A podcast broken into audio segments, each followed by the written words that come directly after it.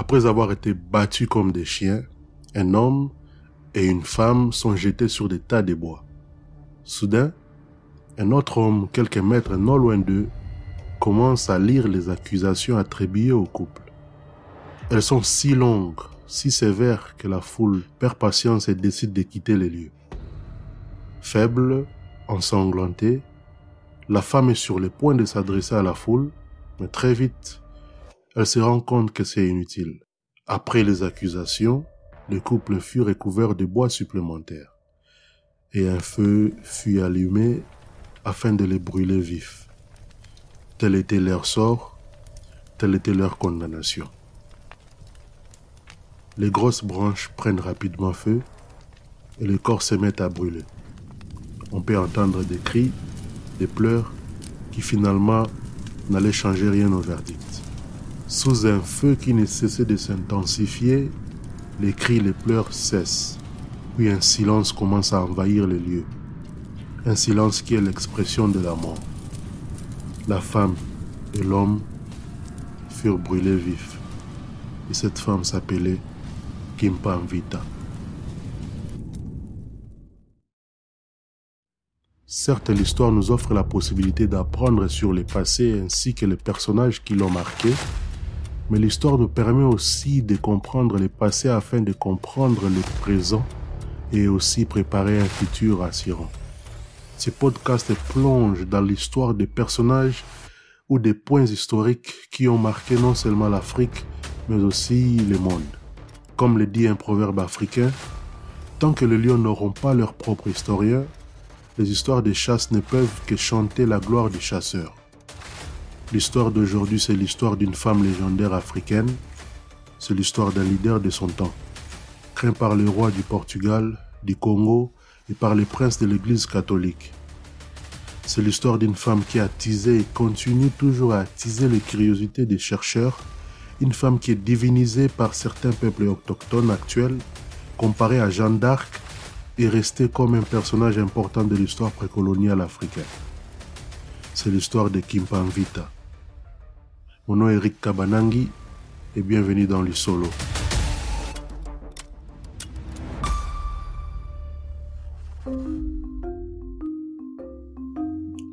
Avez-vous déjà écouté la musique d'Yvonne Chaka de Mariam Makeba ou encore de Brenda Fassi.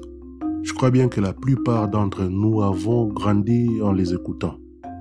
Et je me suis rendu compte de trois choses. La première chose, leurs chansons réveillaient en moi un esprit révolutionnaire. La deuxième chose, ce genre d'artistes ne chantaient pas que l'amour, même si j'insiste que chanter l'amour n'est pas mauvais. Elles étaient parmi ces rares artistes féminines qui échappaient un peu à cette sorte de formatage de l'industrie musicale sur les femmes. la troisième chose, c'est que j'ai finalement compris que ce genre d'artistes naviguaient à contre-courant dans la musique, portant un message noble, et c'est exactement un des caractéristiques de cette femme qu'on appelait Vita. Elle ne faisait pas les choses comme tout le monde.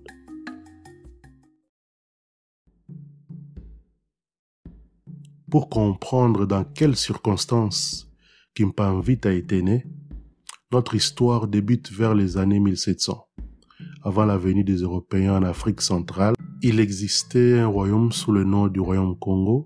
Ce royaume s'étendait du sud du Gabon en passant vers le bas Congo en RDC jusqu'au nord de l'Angola. Le royaume Congo était l'état le plus riche, le plus puissant de la région atlantique de l'Afrique centrale vers le 15e et le 16e siècle. Tout n'était pas parfait, mais les vrais problèmes ont commencé après la venue des Portugais dans la région. Le royaume a commencé à se dissoudre au XVIIe siècle sous des pressions internes, mais aussi externes. 1575, la relation entre le Portugal et le Congo se détériore principalement en raison de l'établissement de la colonie portugaise en Angola au sud du royaume. Les Portugais prennent le contrôle de la région et les indigènes sont rapidement transformés en citoyens de seconde classe. L'agression militaire portugaise émanant de la colonie angolaise au sud stimule rapidement la désintégration du royaume, notamment lors de la bataille d'Embouila en 1665 au cours de laquelle les troupes portugaises affrontent les troupes du royaume Congo et finissent par tuer leur souverain, le roi Antonio Ier, qui s'appelait aussi Mvita Akanga. Son héritier, encore un petit garçon, est capturé et de nombreux membres de la famille royale sont soit tués ou envoyés au Brésil comme esclaves. Cette époque était une époque sombre pour le peuple noir qui avait plus de chances de finir esclave dans un champ en Amérique que vivre paisiblement dans son pays d'origine. La mort du roi Antonio Ier crée une guerre civile qui divise le royaume en deux, le royaume de Ndopetelo et le royaume de Ndozoao. Au tournant du XVIIe siècle, la capitale Congo Mbanza Congo, également connue sous le nom de Sao Salvador, est abandonnée. C'est le désordre total. Le royaume est divisé en petits territoires gouvernés par des seigneurs de guerre et des membres de l'ancienne noblesse Congo. Cependant, les souvenirs de la gloire passée du Congo sont restés dans les têtes et suscitaient un esprit révolutionnaire au sein de la population Congo. Le peuple Congo en avait marre de la présence portugaise et rêvait d'un changement. Comme résultat, une série de mouvements populaires se sont développés à partir du désir du peuple Congo de restaurer le royaume à son ancienne grandeur. Après autant d'années passées sous la domination portugaise, le catholicisme a été pratiqué par la noblesse Congo depuis le XVe siècle, devenant la religion principale mais aussi le moteur de ces mouvements. Le peuple qui n'avait aucun pouvoir politique ou militaire vivait dans la nostalgie et comptait sur leur foi dans la Sainte Trinité et les saints catholiques pour effectuer cette grande récupération du royaume. C'est dans ces circonstances qu'une dame appartenant à une famille de la noblesse Congo approchait les derniers mois de sa grossesse. En 1684, près d'une zone montagneuse, précisément vers le mont Bangu, qui est une montagne au sommet plat qui s'étend à une certaine distance à l'est de la capitale de Mbanza Congo, cette femme donne naissance à une fille qu'on nomme Kimpanvita.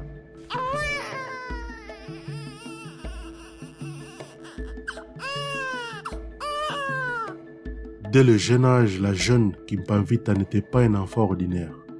En grandissant, elle semble avoir des dons spirituels.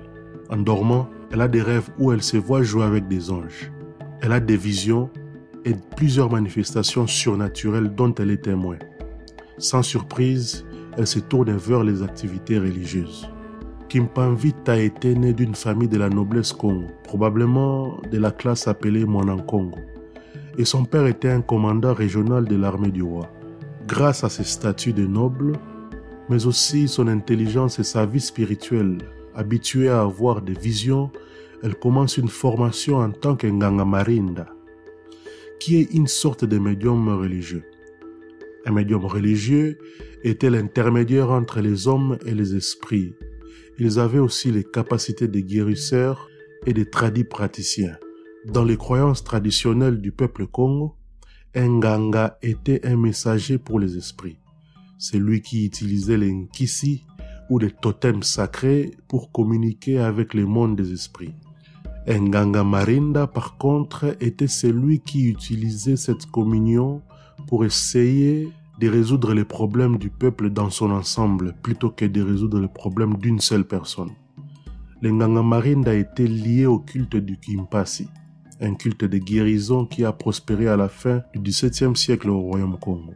À l'époque, ce genre d'activité, bien que détesté par les missionnaires catholiques, était quand même importante dans la religion africaine et largement acceptée au Congo comme une activité religieuse légitime.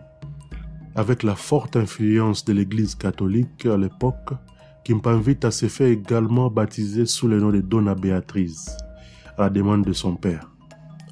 Mais elle n'est pas baptisée comme tout le monde. Son baptême s'effectue conformément aux croyances catholiques des rois. Et ceci est très intéressant parce que certains érudits modernes pensent qu'elle était liée au roi Antonio Ier, à raison de son nom Congo Vita Ankanga, un nom que Béatrice et Antonio avaient en commun. Et rappelez-vous, Antonio était le dernier roi qui avait affronté les Portugais lors de la bataille de Bouila avec l'objectif de les déloger vous pouvez déjà constater ces points communs entre ces deux grands personnages. Mais cette fois-ci, la bataille ne sera pas de nature physique, mais plutôt politique et religieuse. Dans le contexte de la confusion politique et du désespoir moral qui s'est emparé du royaume à la fin des années 1600 et au début des années 1700, plusieurs personnalités religieuses surgissent et souhaitent réunifier l'État et insuffler l'espoir au peuple. Une femme dont on ignore le nom reçoit une vision au début de son ministère. Selon elle, le Saint-Esprit et la Sainte Vierge Marie lui dit que les guerres civiles interminables étaient dues au fait que le peuple avait mis Dieu en colère et qu'il devait réciter quotidiennement le Je vous salue Marie trois fois, plus implorer le pardon. Très vite, son message devient populaire au point que les capuchins en furent dérangés. À cette époque, les capuchins, qui sont par définition des religieux sous ordre franciscain, avait une grande influence sur les rois et travaillait déjà sur l'arrestation de ces prophètes. Quelques mois après, un prophète, cette fois-ci un homme, commence à prêcher que la capitale Mbanza Congo, qui était en cours de construction à l'époque, devrait être réoccupée au plus vite possible pour éviter les désastres. Ensuite, en 1702, une femme nommée Apollonia Mafuta commence elle aussi à prêcher l'iconoclasme déclarant que le crucifix et les Bibles étaient des artefacts potentiellement blasphématoires. Personne n'avait osé aller aussi loin. Les rumeurs commencent à courir de partout. On dit que cette femme possède le Saint-Esprit de Tatanzambi Opungu et a reçu la mission de commencer à prêcher au nom de Dieu. Sa mission est de réveiller le peuple de Congo d'Antotela pour arrêter la guerre entre eux et retourner à leur Dieu Tatanzambi Opungu. Maman Mafuta, comme on l'appelle à cette époque, a environ 65 ans lorsqu'elle commence à prêcher. Cependant, à un certain moment, Béatrice, de son côté, décide de mettre fin à la pratique du Nganga, qu'elle commençait déjà à trouver incompatible à son christianisme. À l'âge de 18 ans, elle est une des personnes qui ont l'habitude d'assister aux enseignements de Maman Mafuta. Chaque fois qu'elle venait accompagnée de ses parents pour écouter les enseignements de Maman Mafuta, elle se trouve souvent dans un état de transe pendant lequel elle serait possédée par un esprit et serait capable de communiquer avec. Petit à petit, une sorte de liaison similaire à celle de Jean-Baptiste et Jésus-Christ se dessine entre les deux femmes.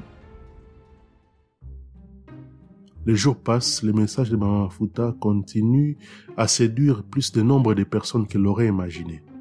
Elle atteint suffisamment de partisans jusqu'au point où le roi en personne, sous la pression externe, décide d'interpeller Mama Mafuta. Elle est appréhendée par les soldats de la garde royale et rencontre le roi. Pendant son audience, le roi constate rapidement qu'elle n'a rien fait de mal. Elle est vite relâchée. Et ceci est une pilule difficile à avaler pour les capucins. Contrairement au roi, il souhaite qu'elle soit arrêtée et jugée pour hérésie. Mais le roi s'y oppose. Du côté des Mama Mafuta, c'est clairement le feu vert. Rien ne peut plus les arrêter. Bien que Béatrice ait décidé d'arrêter de travailler comme une Nganga Marinda, cela ne voulait pas dire qu'elle était du côté des prêtres. Aux yeux du peuple Congo, les prêtres n'étaient littéralement qu'un autre type de Nganga. Et bien que leur connaissance spirituelle soit respectée, ils étaient loin d'être considérés comme des suprêmes. Donna avait cependant d'autres choses en tête. À l'aube du XVIIIe siècle, la jeune Béatrice connaît des difficultés conjugales.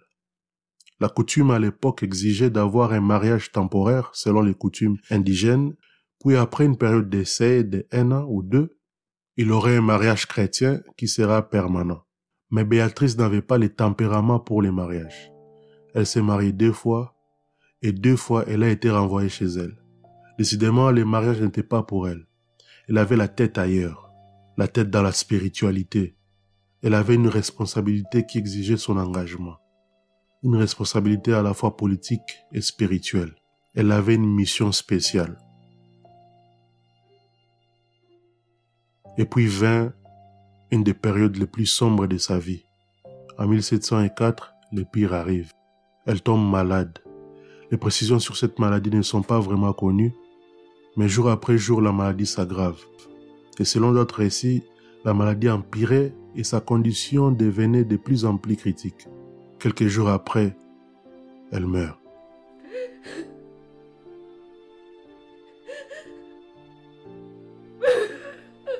Nous ne pouvons pas vérifier si elle était vraiment morte, mais la maladie avait vraiment affecté la future prophétesse. De manière traditionnelle, les anciens se réunissent autour de son corps et se concertent pour son enterrement. Mais comme son père est absent, il décide d'attendre son retour avant de l'enterrer. Trois jours plus tard, il n'était toujours pas revenu. Tout le monde était triste, triste de voir une jeune fille à fleur d'âge partir. Les villageois décident de continuer l'enterrement. Quelques hommes soulèvent les cadavres et Kimpanvita est en route vers sa dernière demeure. Mais sur les chemins du lieu de sépulture, les hommes sentent un mouvement. À leur grande surprise, Kimpanvita ouvre les yeux et se lève. Et c'est à partir de ce moment que le royaume Congo et l'Afrique ne sera plus jamais les mêmes. Merci d'avoir écouté cet épisode sur Kimpanvita. Si vous l'avez aimé, partagez avec vos proches et abonnez-vous. Nous reviendrons le mois prochain pour conclure l'histoire en explorant le début de sa mission, l'impact religieux, politique et historique qu'elle a exercé en Afrique, mais aussi son héritage dans nos vies.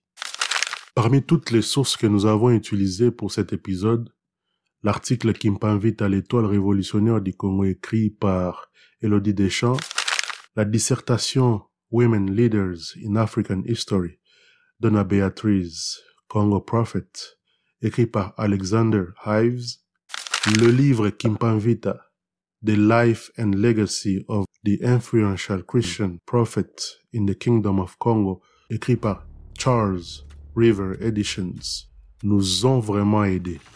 Nous remercions aussi Pierre Mandambou d'avoir rédigé l'introduction de cet épisode. L'Isolo est une rubrique de podcast Nabiso. Pour nous trouver, tapez simplement podcast Nabiso dans la barre de recherche de votre plateforme d'écoute préférée et vous serez en mesure de nous trouver. Une fois que c'est fait, abonnez-vous, laissez-nous des étoiles, des likes, des commentaires sympas, car ça nous aidera énormément. N'hésitez en aucun cas de nous écrire pour des suggestions. Je m'appelle Eric Kabanangi et à très bientôt.